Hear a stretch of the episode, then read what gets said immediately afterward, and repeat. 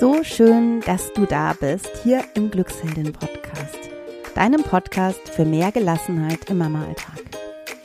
Wir sind Kathi und Olivia, beide von den Krankenkassen zertifizierte Stressbewältigungstrainerinnen. Unser Ziel ist es, dir zu helfen, gelassener zu werden.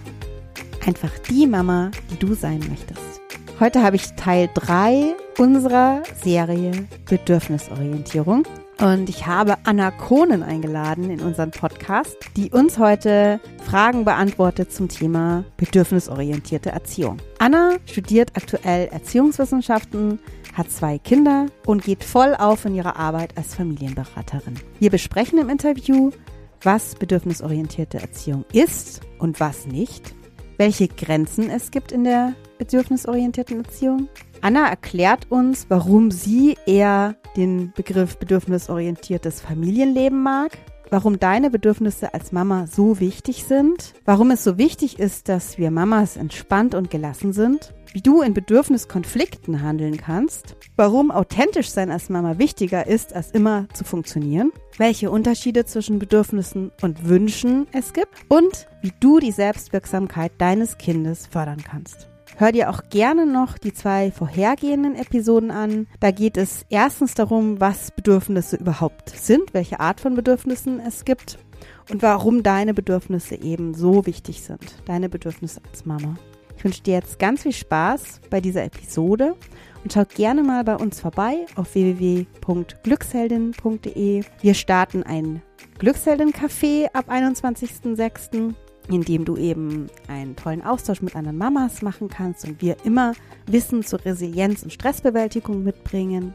Wir haben einen neuen Dreitageskurs, der kostenlos für dich ist. Der heißt Starke Mama, starke Kinder. Und wir haben eben unser tolles E-Book, das wir exklusiv für Mamas geschrieben haben und in dem wir unsere zehn Geheimtipps für mehr Gelassenheit im Mama-Alltag teilen. Jetzt wünsche ich dir ganz viel Spaß mit dieser wunderbar offenen und ehrlichen Episode. Ich habe so lange schon dich auf Instagram gestalkt und mir immer gedacht, die macht so coole Beiträge zu, zu den Erziehungsthemen, zu bedürfnisorientierter Erziehung und freue mich einfach wahnsinnig, dass du jetzt hier bist, Anna. Ich freue mich, dass du dich bei mir gemeldet hast. Danke dir. Ja, und magst du mal erzählen, wer bist du und warum bist du Familienbegleiterin geworden? Das interessiert mich. Ja, also ich bin Anna, ich bin 32 und ich habe zwei Töchter. Die große ist dreieinhalb und die kleine ist jetzt sieben Monate alt. Und ich studiere gerade Erziehungswissenschaften, bin so in den Endzügen des Studiums. Und ja, irgendwie hatte ich Ende des Jahres, also des letzten Jahres 2020, die Eingebung, ich mache mich jetzt selbstständig und wusste, dass ich beratend tätig werden möchte und habe dann ziemlich schnell gemerkt, okay, ich komme selber nicht weiter und habe dann ein Business Mentoring gebucht und bin mit der guten Dame, also die ich wirklich empfehlen kann, aber ich will jetzt hier keine Werbung machen, aber ich bin sehr, sehr zufrieden gewesen mit dem Mentoring.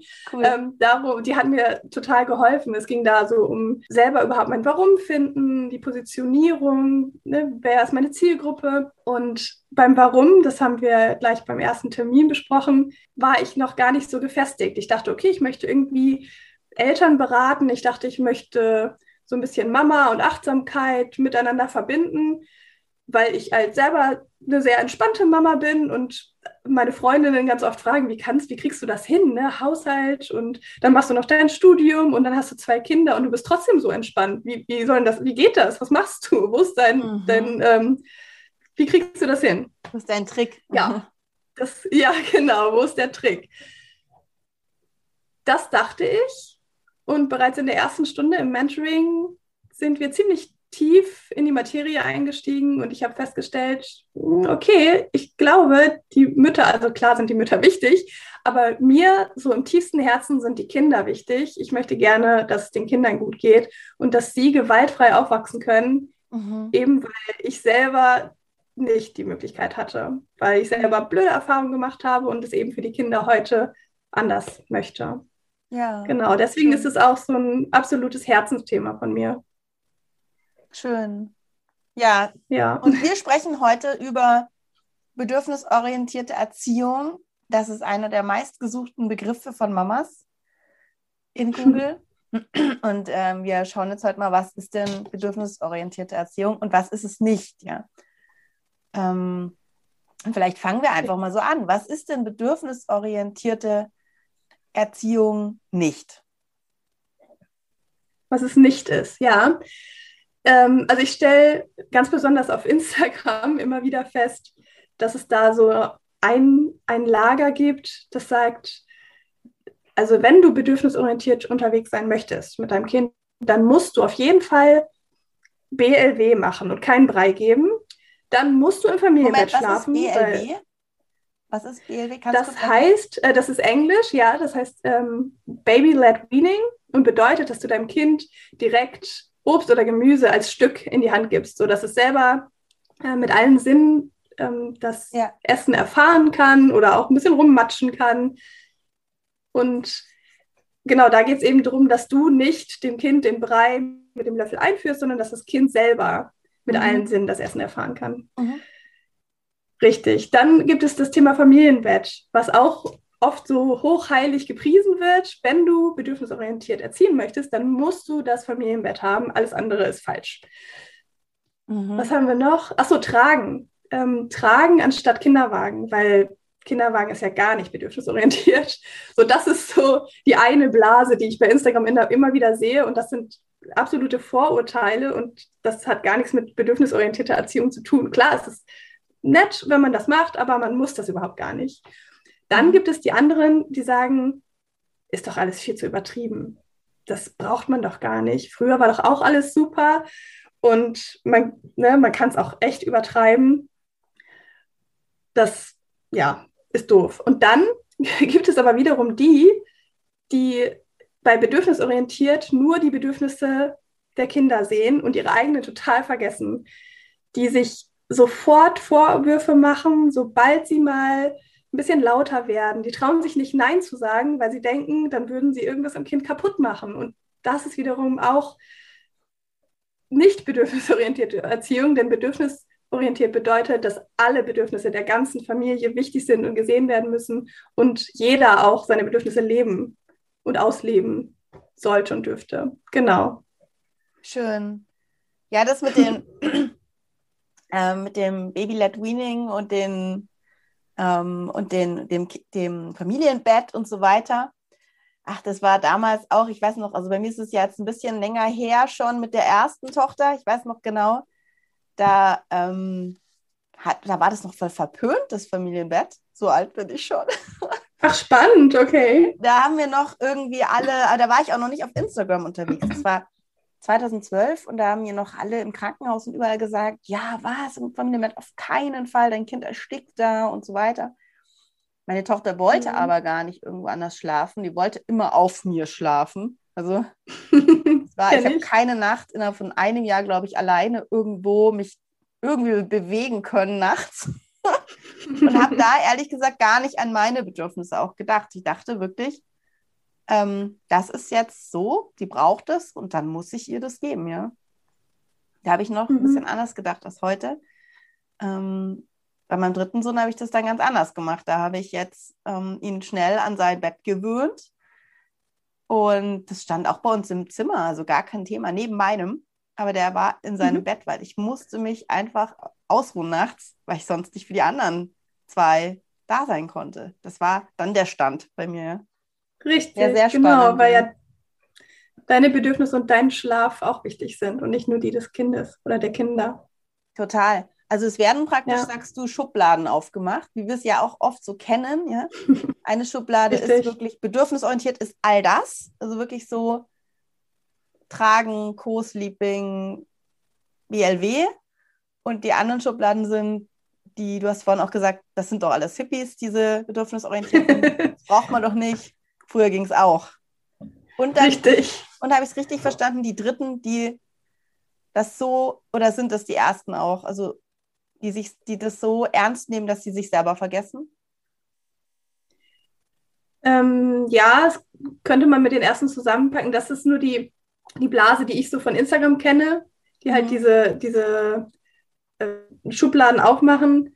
Ich kann mir vorstellen, dass die oft zusammengehören, aber ich glaube, es gibt auch welche, die jetzt nicht unbedingt BLB und Familienbett machen, aber die trotzdem sich unheimlich selbst unter Druck setzen und ihre eigenen Bedürfnisse zurückstellen. Ja. Also vielleicht sind es zwei, vielleicht sind es drei Lager, kann man ja nicht so genau definieren. Ja.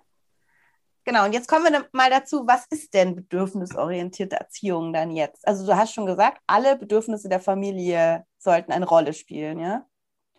Mhm, definitiv. Also ich persönlich spreche lieber, ich weiß gar nicht, warum das so ist, von der Bedürfnissen, von dem bedürfnisorientierten Familienleben, mhm. anstatt von der Erziehung. Weil irgendwie, ich weiß nicht, ob das mein, mein persönliches Empfinden ist. Ich mag das Wort Erziehung nicht so gern. Und Familienleben hört sich für mich irgendwie harmonischer an. Das nur so zu meiner persönlichen mhm. Einstellung dazu. Ähm, grundsätzlich würde ich sagen, dass bedürfnisorientiert sich nicht an bestimmten Fakten festmachen lässt, sondern dass es die grundsätzliche Haltung ist, die du einnimmst innerhalb deiner Familie, dass du deine, also deine und die Bedürfnisse deines Kindes erkennst und dass ihr offen darüber kommuniziert das ist für mhm. mich so das Wichtigste, eigentlich Kommunikation, darüber reden, mhm. über Bedürfnisse, über Gefühle, weil die auch ganz, ganz oft damit reinspielen, ähm, dass auch ich als Mama oder eben der Papa auch Gefühle haben dürfen und dass die auch mal raus müssen und dass man da zu steht, weil man ja als Elternteil auch Vorbild ist und dass die, die Kinder ja, ihre eigenen Bedürfnisse und Gefühle eigentlich nur erkennen können, wenn wir ihnen das vorleben, weil sie dann an unserem Modell sozusagen lernen und es nachahmen. Mhm. Also was ich schon oft erlebe, muss ich ganz ehrlich sagen, ist halt, dass die Bedürfnisse, also dass eigentlich nur die Bedürfnisse der Kinder noch zählen, ja, und dass mhm. Mama und Papa dann am Ende sind, am Ende des Tages und alles für die Kinder getan haben, aber sich selber darüber hinaus vergessen und auch sich gar nicht trauen, reinzubringen, weil sie Angst haben, das Kind zu schädigen damit. Aber was dann oft passiert, und das beobachte ich auch, ist, dass ganz viel, sage ich mal, sich, sich bewusst dazu gezwungen wird, eben die nettesten Eltern der Welt zu sein, nur bedürfnisorientiert, in Anführungszeichen, dem Kind gegenüber zu sein und jeden Wunsch von den Augen abzulesen und da zu sein, in jeder Sekunde Aufmerksamkeit auf Augenhöhe und so weiter. Aber durch dieses sich selber ständig vergessen, irgendwann der Kessel überläuft. Und dann kommt die geballte Emotion und das schockiert das Kind natürlich total. Ja. Mhm. Also richtig, einerseits läuft der Kessel über und andererseits, was lernt denn das Kind, wenn die Eltern sich und ihre Gefühle immer unterdrücken? Mhm. Das Kind spürt ja, dass irgendwas nicht stimmt bei den Eltern, dass da irgendwas ist und dann wird das Kind verunsichert, weil es denkt, okay, irgendwie irgendwas stimmt nicht mit Mama und Papa, irgendwie, die, die merken das, die haben dann einen ganz, ganz feinen Fühler für mhm. und dann sind die Kinder automatisch dadurch auch verunsichert. Und dann ist es im Endeffekt so ein ganz blöder Teufelskreis. Eltern vergessen ihre eigenen Bedürfnisse, stecken die zurück. Die Kinder merken, dass irgendwas nicht stimmt, werden dann vielleicht traurig, wütend und können nicht damit umgehen, was die, El was die Eltern unterdrücken. Und dann irgendwann schäumt das Fass bei den Eltern über, sie werden laut, machen sich dann wieder Vorwürfe, natürlich, weil sie eigentlich nicht ja. laut werden wollen gegenüber dem Kind. Und dann, ja, wie gesagt, ist das ein absoluter Teufelskreis und das kann man schon vorher versuchen, indem man offen über Gefühle redet, hm. viel mehr abschwächen. Ja, total. Und was ich auch, du hattest es ja gerade auch schon äh, gesagt, ähm, merke, auch bei mir selber, wenn ich selber meine Gefühle runterschlucke und auch so Sachen sage wie, alles okay, Schatz, mir geht's super, ja, und es ist nicht so, ich aber in dem Moment was anderes eben in den Vordergrund schiebe, das hilft nichts, ja. Die merken das, die sind Seismographen und dann wiederum ja. zeigen sie Verhaltensweisen, die ich, wenn ich nicht wüsste, dass es so ist, komisch finden würde, mhm. weil ich mir denke, was ist denn jetzt los? Dabei reagieren die auf mein unterdrücktes Gefühl. Also es ist, gerade wenn genau. sie noch nicht reden können, ganz schwierig. Und jetzt meine älteste Tochter sagt mir das ganz knallhart, ja. Mama, ich merke, dass da was ja, aber ist super. Mir. Ja, ja, total. Wir ja. reden sehr offen über unsere Gefühle. Ähm, für manche ungewohnt. aber ich, ja, ich finde halt, wir Mamas und Papas haben das Recht, unsere Gefühle, oder was heißt das Recht? Wir, wir müssen es fast sagen, weil sonst, wie du schon gesagt hast, ähm, lernen unsere Kinder es nicht und unterdrücken das auch. Und ich glaube, wir müssen da genau. echt drauf schauen, dass sie das nicht auch noch unterdrücken. Was mir gerade dazu noch einfällt, mit dem äh, über Gefühle reden, das haben meine Tochter und ich, also wir haben lange Zeit oder wir machen das auch immer noch äh, mit so Gefühlskarten gearbeitet. Ich weiß nicht, ob dir das was sagt.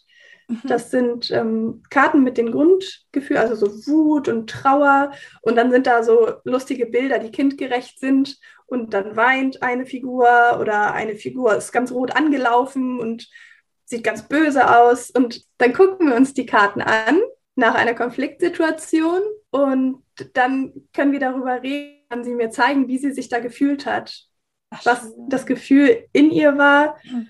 Und wir haben dann zum Beispiel den Wutpegel, haben wir ja sozusagen erfunden. Der steigt im Körper an. Und wenn man ihn schon im Hals merkt und merkt, okay, da ist irgendwas im Hals, das fühlt sich doof an, da steigt gleich die Wut hoch, dann versuchen wir immer schon vorher zu stoppen. Und dann gibt es den Kuscheltank. Und wenn der wieder aufgeladen werden muss, dann sagt meine Tochter, Mama, der Kuscheltank ist leer. Und dann kuscheln wir erstmal eine Runde. Und entsprechend, wenn der Kuscheltank wieder steigt, dann sinkt Wutpegel.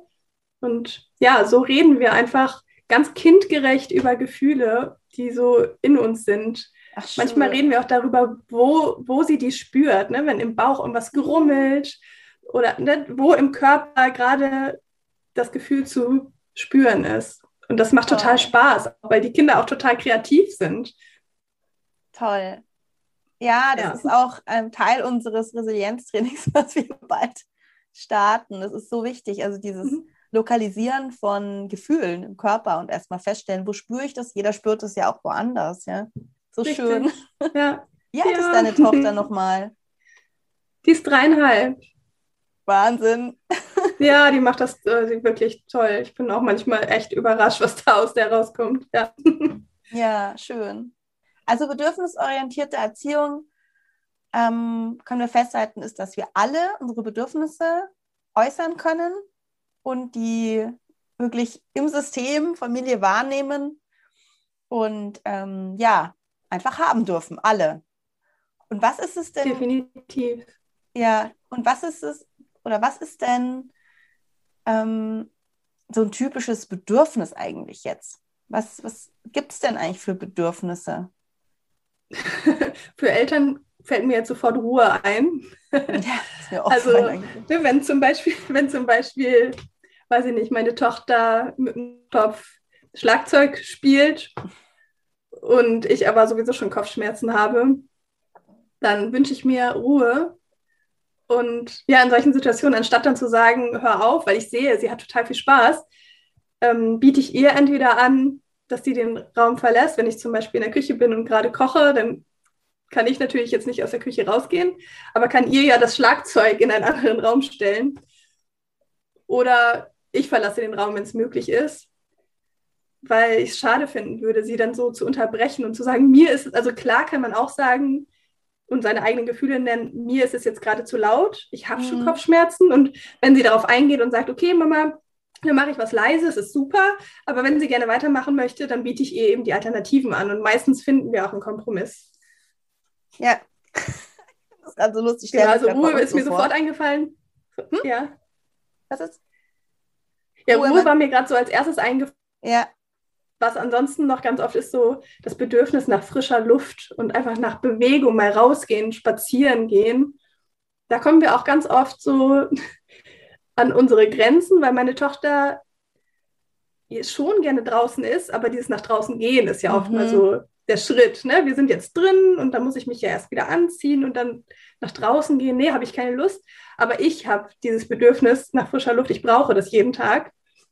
Total. Und dann gibt es natürlich auch Situationen, wo wir dann einfach drüber reden. Ähm, da haben wir dann wieder den benannten Wutpegel, wo ich sage, du, ich muss jetzt einfach, ich brauche jetzt frische Luft und es ist kein anderer Erwachsener da, das heißt, sie muss mitkommen. Und dann biete ich ihr Möglichkeiten an. Wenn sie keine Lust hat zu laufen, dann setze ich sie mit ihrer kleinen Schwester zusammen in den Fahrradanhänger und schiebe sie einfach, nur damit ich einfach mal rauskomme. Und so finden wir irgendwie immer unsere Kompromisse. Weil sie merkt, dass ihre Bedürfnisse eben auch gesehen werden dass mhm. ich akzeptiere, wenn sie auch mal eine andere Meinung hat als ich. Das ist ja vollkommen in Ordnung und ich finde es so super, dass wir auch so darüber reden können. Und ja, so lassen wir uns einfach gegenseitig aufeinander ein und finden Kompromisse und dann ist jeder irgendwie glücklich. Ja, ich habe mir vorhin das nochmal vorgestellt mit dem Ruhe. Ähm, für mich ist Ruhe ja auch wahnsinnig wichtig und ich habe mir, hab mir das so vorgestellt für mich und meine drei Kinder am Familientisch, am, gerade am Abendessen. Das ist ein Riesenthema. ähm, und ich war jetzt krank, man hört es ja noch ein bisschen am Wochenende, voll erkältet.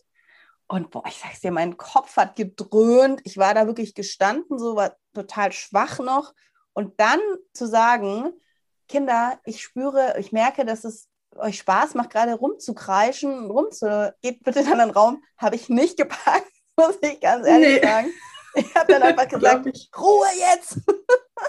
und mhm. dann habe ich ähm, meine Lärmschutzkopfhörer wieder gepackt, die ich ja immer nehme. Die sind ja Ach, Gold wert. Auch gut, sind, ja. Ich mache schon wieder äh, Werbung, weil es sind einfache Baumarkt-Lärmschutzkopfhörer, die habe ich an der Küchentruhe hängen. Und weil es immer nur in der Küche laut ist. Sonst ist das Problem nicht da. Ist wirklich so. Und ich nehme die dann und setze die auf. Und in dem Moment ist es für mich viel ruhiger und so angenehm. Und dann können die auch noch, so, also dann werden sie nicht sofort von mir attackiert, in Anführungszeichen, aus meiner Überforderung mit dem Kopfweh und so weiter, sondern dürfen halt weitermachen und dann kann ich in Ruhe mit ja. ihnen reden. Also das ist für mich ein mega Entstresser. Und ähm, total gut, ja. Ja, das ist so total stark, weil mir das mit den dreien auch echt oft zu laut dann ist. Die, also die spielen da nicht, ähm, ich, ich weiß das noch genau, meine Tochter hat dann auch ganz süß dann da auf Töpfen rumgetrommelt und so, sondern das ist dann so richtig sich gegenseitig ärgern und bewusst und sich die Köpfe einhauen teilweise. Mhm. Und dann, ähm, ja, ist es halt wirklich so, dass ich mir dann die auch einzeln vornehme und sage und mit denen spreche in Ruhe und sage, mir ist es zu laut, ich habe total Kopfweh, mir geht es gerade nicht gut, könntest du bitte leise sein oder rausgehen? Und dann kann ich das auch wieder, ja. Dann kann ich wieder mhm. ja, zurück. Ja, total der gute Tipp auch.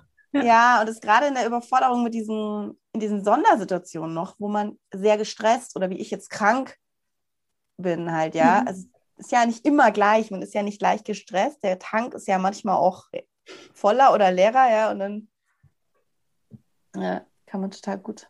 Richtig. Aber ich finde das von dir auch ein Megatipp, mit den Kindern frühzeitig anzufangen, über ihren Pegel, Stress oder auch Kuschelpegel, also es ist ja so Energielevel und Minusenergie zu sprechen, damit sie dann halt diese Bilder für sich auch mitnehmen, weil es ist ja alles energiegebend oder energieziehend. Also es ist ja alles immer, und das frühzeitig zu sehen, was einem Energie raubt und gibt, ist toll, finde ich. Ja, richtig. Ich merke auch, mir fällt gerade eine Situation ein, in der du sagst, wo du gerade sagst, das nimmt Energie. Das ist ganz oft, ähm, also meine Tochter ist sehr hart mit sich selbst, wenn sie was nicht schafft. Sie, sie will das unbedingt schaffen mhm. und wollte schon ganz, ganz früh auf ähm, Spielplätzen irgendwo hochklettern, obwohl sie eigentlich noch zu kurze Beinchen hatte, wollte es aber schaffen und stand so halb auf dieser Leiter oder auf dem Klettergerüst und fängt dann an zu schreien. Und ich habe ihr vorher schon des Öfteren erklärt, na, wenn du schreist, dann geht deine Energie weg, dann geht die in das Schreien, dann hast du gar keine Kraft mehr, um dich irgendwie festzuhalten oder zu klettern. Und ich habe einmal auf dem Spielplatz wirklich ganz bewusst wahrgenommen, dass es in ihrem Kopf gerattert hat und sie dachte, oh nee, nee, ich muss jetzt aufhören zu schreien, weil ich habe ja gar keine Kraft mehr. Und das war wirklich für mich so ein krasser Moment, okay, die ist, ne, da war sie noch nicht mal dreieinhalb, also ob sie schon drei war, ja, vielleicht gerade drei geworden. Und ich habe gemerkt, okay, das bringt wirklich so viel, mit ihr da immer wieder drüber zu reden.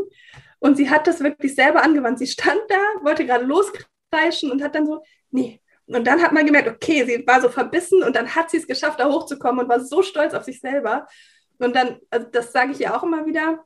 Also ich versuche, das klappt auch nicht immer, nicht dieses ähm, zu oben, sondern eher wertschätzend zu sein, zu sagen, du kannst jetzt wirklich stolz auf dich sein. Mhm. Damit, es bei der, damit es bei der intrinsischen Motivation, also der, auf der Motivation von ihr aus bleibt und nicht nur, weil ich jetzt sage, das hast du toll gemacht, dass sie es nicht mhm. deswegen macht, sondern weil sie wirklich etwas erreichen möchte.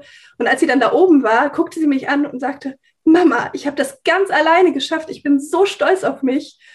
Und mein Herz schmolz so weg. Wahnsinn. Wow, das, das oh, war so, so schön, ja. ja, ich auch gerade selber.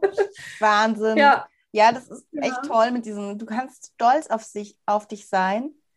Das wird ja auch oft verwechselt. Das kommt mir gerade so. Also, meine Mutter mhm. war ganz oft stolz, weil ich was Tolles gemacht habe. Und dann im Nachhinein denke ich mir, nein, nur ich kann stolz darauf sein, ja, weil ich es gemacht habe. Richtig. Und in dem Moment auch deine Tochter nur. Also, es ist ein ganz toller Ansatz, da zu sagen, ja, du hast es gemacht, du kannst stolz auf dich sein. Schau mal, was du kannst. Geht ja auch in die Richtung Selbstwirksamkeit stärken für Kinder, ja. Also, dass sie weiß, was sie, was sie alleine kann was sie erreichen kann. Es macht einfach so Spaß, die Kinder dabei zu beobachten. Wirklich, es ist so schön, so zu begleiten. Schön. Ja, ich meine, ich habe ja auch Erziehungswissenschaften studiert. Du hast halt den Vorteil, dass du das jetzt äh, live miterlebst, während du das studierst. Das ist schon ja, was anderes. Das ist total klasse. Ja. Toll. Ja. Sag mal, und jetzt lass uns noch mal auf dieses, lass uns noch mal ein bisschen näher hinschauen auf die Bedürfnisse was ist denn, wie erkenne ich denn, ob mein Kind wirklich ein Bedürfnis hat oder ob es vielleicht einen Wunsch hat? Gibt es da einen Unterschied oder wie ist das? Ja, definitiv. Also es, was bei uns eigentlich so täglich vorkommt nach dem Kindergarten, ist der Wunsch danach, ähm, eine Folge zu gucken. mhm. Das wird eigentlich auch schon auf dem Weg vom Kindergarten nach Hause so gesagt, ne, gucken wir gleich eine Folge. Im Endeffekt ist das Bedürfnis aber auch so Ruhe und runterkommen nach dem Kindergarten. Es war Trubel. Ähm, sie hatte viele Eindrücke im Kindergarten und braucht einfach nur eine Pause und will einfach mal nichts machen und sich berieseln lassen. Das kennen wir ja selber als Erwachsene auch. Ne? Man guckt irgendeine ja, Serie und lässt sich nur berieseln. Und sie kann das natürlich nicht so ausdrücken und sagt dann, oh Mama, Sofa und Folge gucken. Und mhm. das ist für mich in dem Moment dann vollkommen in Ordnung weil sie da wirklich abschalten kann. Also es gibt ja Kinder, die drehen dann nochmal voll auf, wenn die irgendwie mhm. Fernsehen gucken, aber wenn ich wirklich so eine 10-Minuten-Folge anmache, ich mache jetzt auch nicht so was extrem Schnelles und Krasses, sondern eher so was Entspanntes, Janusz oder sowas. War das mhm. jetzt Werbung? Nein, kannst du sagen. Gut. Ähm, genau, und da entspannt sie dann und ich weiß, okay, sie kann jetzt erstmal runterkommen und dann bereite ich immer, also wir haben so das Ritual, dass ich dann erstmal einen Snackteller vorbereite, da ist dann Obst, Gemüse und auch ein paar Kekse oder sowas drauf und dann setzen wir uns zusammen hin und dann reden wir, wie unser Vormittag war und halten uns so auf dem Stand, wie es uns geht. Und ja, da ist, glaube ich, auch das Bedürfnis erstmal vom Ankommen. Und sie hat immer das Bedürfnis nach dem Kindergarten. Ich weiß nicht warum, die essen da ja Mittag, aber sie muss immer dann was zu essen haben. Darum habe ich eigentlich meistens den Snackteller dann schon vorbereitet. Ja, ja, Das, also das ist so der Unterschied. Wünsche sind nun sind oftmals so, ich, ich wünsche mir ähm, irgendwie ein Geschenk. Ich möchte gerne das neue, keine Ahnung, Puppenhaus haben oder ja, bei mir hatte neulich eine Freundin eben gesagt, du, meine Tochter wünscht sich so einen Hund. Und sie meint dann auch, das ist so ihr Bedürfnis, einen Hund zu haben. Ist das ein Bedürfnis oh, oder ein Wunsch? Okay. Nee, das ist ein Wunsch. Weil Bedürfnisse von äh, Bedürfnisse kommen von innen. Bedürfnisse sind ähm, Dinge, die wir, die wir fühlen können, die uns, ja, wie wir vorhin schon gesagt haben, energetisch aufladen. Sowas wie, mhm. ja, also so eine innere Balance wieder zurückgeben. Ja. Manchmal ist es das Bedürfnis, eben, was wir schon des Öfteren jetzt hatten, doch nach Ruhe, runterkommen und entspannen, uns entspannen. Andererseits gibt es auch das Bedürfnis nach Bewegung, vollkommen powern. Und mhm. da, da machen wir dann ganz oft einfach Musik an. Unser Lieblingslied ist gerade Schütteln mein Speck und dann gehen wir vollkommen ab durchs Wohnzimmer und schütteln unseren Speck und singen laut mit.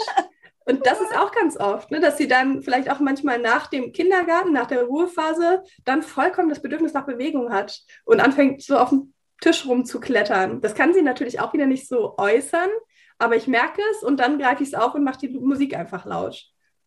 Ja. Cool. Ja, es sind vielleicht oft eben Grundbedürfnisse, die die Kinder haben, ohne es zu äußern, wie eben Müdigkeit, also Schlafen, Essen, Bewegung. Ähm, ja, und vielleicht dann dieses Thema Sicherheit auch bei der Mama sein, Geborgenheit, mhm. Sowas, Aufmerksamkeit. Und wir dürfen es nicht verwechseln mit Wünschen, ja. Also, Richtig. das ist halt wirklich was, wenn wir dann nämlich, und das ist so das, was ich mir oft denke, in den Bedürfnis- oder Wunschkonflikt kommen und dann noch immer die Kinderbedürfnisse hoch priorisieren, dann kommen wir ja nie zur Geltung, wir Erwachsene, ja. Wenn ja, wir da hingegen aber genau, wirklich vergessen sagen, was, vollkommen. Ja.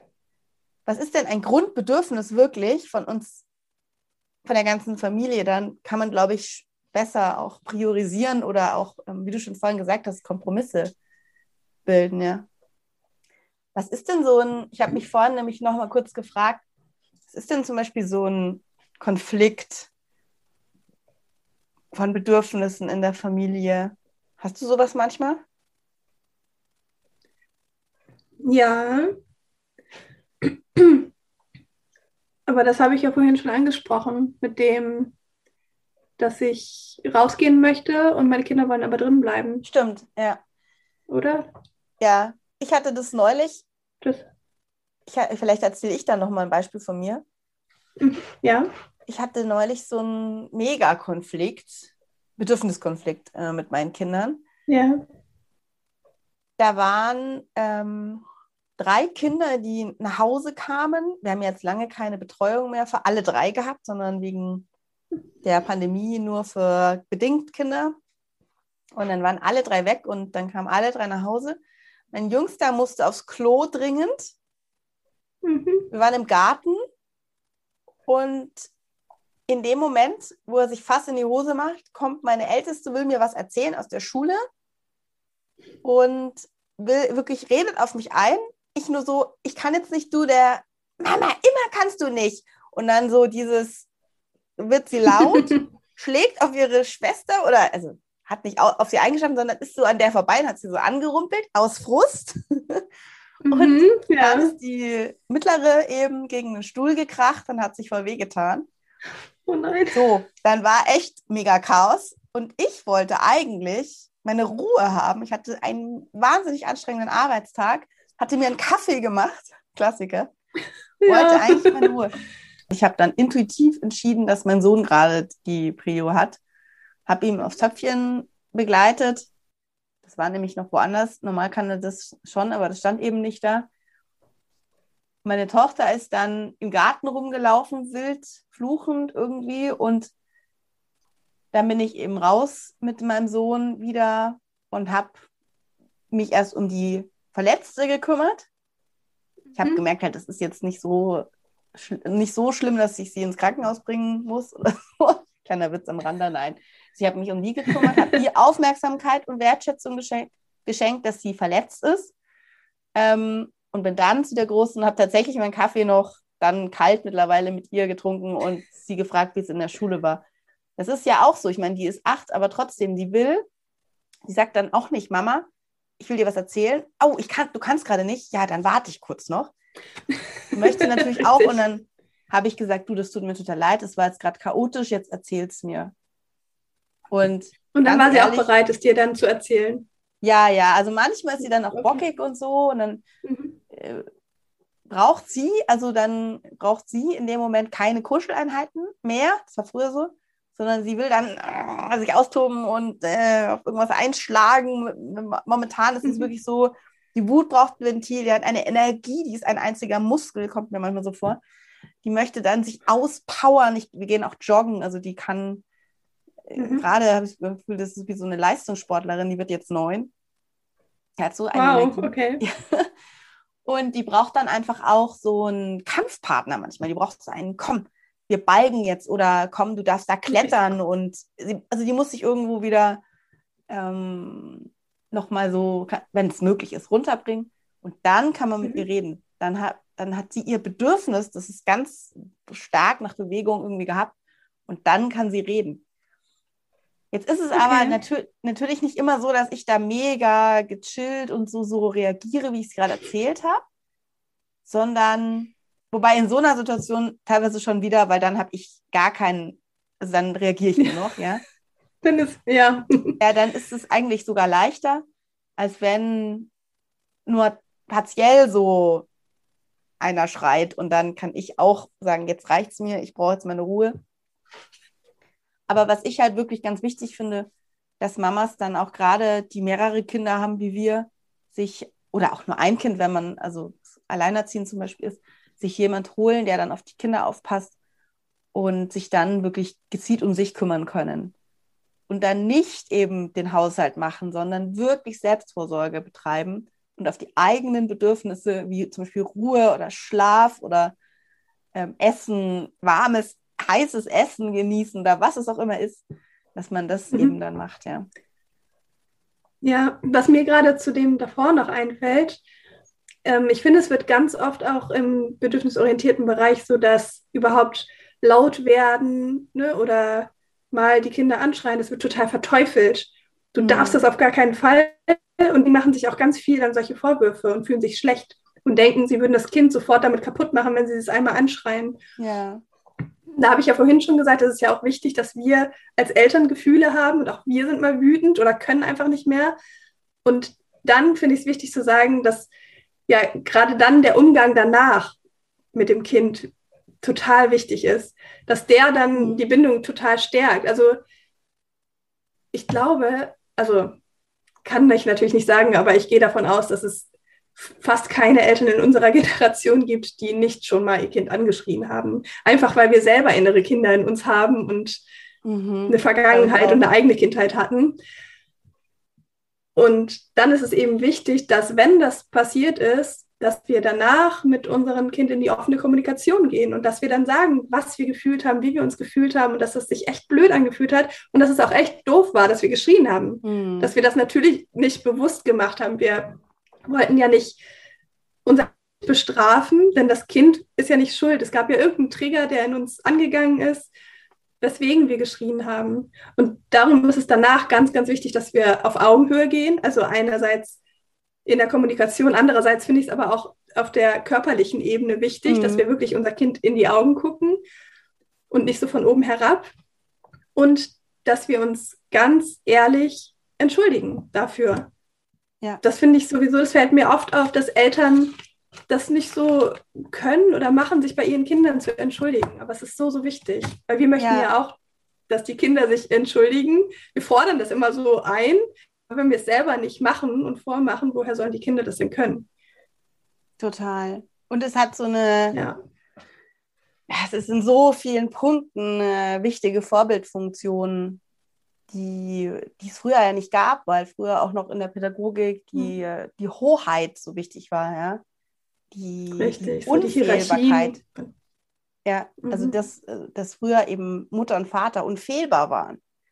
Also wenn meine Mutter über ihren Vater spricht, dann denke ich manchmal, die spricht über einen Heiligen. Ich kannte den aber, er war nicht heilig.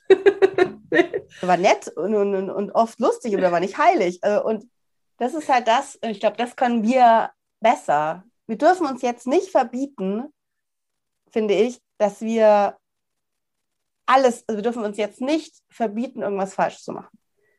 In Anführungszeichen. Richtig. Sondern wir müssen da wirklich an der richtigen Stelle auf Augenhöhe gehen, Fehlbarkeit, Fehlerkultur fe vorleben unseren Kindern, weil jeder macht Fehler. Das können wir nicht ausschalten. Und lieber, ja. das finde ich immer so wichtig, authentisch immer im Alltag sein, als was vorspielen und dann überkochen. Weil dann ist wirklich genau. die Bindung gefährdet. Also von einem, ähm, ich weiß nicht, wie du da dazu stehst, aber wenn ein Kind wirklich eine Barbie-Mutter den ganzen Tag erlebt, die wirklich ihr Bestes gibt und immer nur versucht, alles perfekt zu machen, aber im Innersten ausgelaugt ist und dann überkocht, dann ist das Kind schockiert und vielleicht dann, also wirklich so schockiert, dass die Mutter unvorhersehbar wird. Und dieses Unvorhersehbare ist schlimmer als alles, weil dann die Bindung eben ähm, ins Unsichere gehen kann. Also ich möchte das gar nicht pauschalisieren wieder, aber lieber authentisch auch mal das Kind mhm. anmotzen, anschreien und dann wirklich auf Augenhöhe gehen und sich entschuldigen. Ich möchte es jetzt nicht empfehlen, ja, also ganz deutlich gesagt. Richtig. Nicht, schreit euer Kind an. Aber wenn es mal passiert, mir passiert es auch manchmal doch, ähm, dann mit den Kindern ins Gespräch gehen und sagen, wie man sich gefühlt hat und warum das ist und wirklich fragen, wie sie es fanden und sie ins Boot holen und auf Augenhöhe. Finde ich so einen wichtigen Punkt, ja. Ja, authentisch sein ist einfach so das, das Wichtigste dabei. Ja.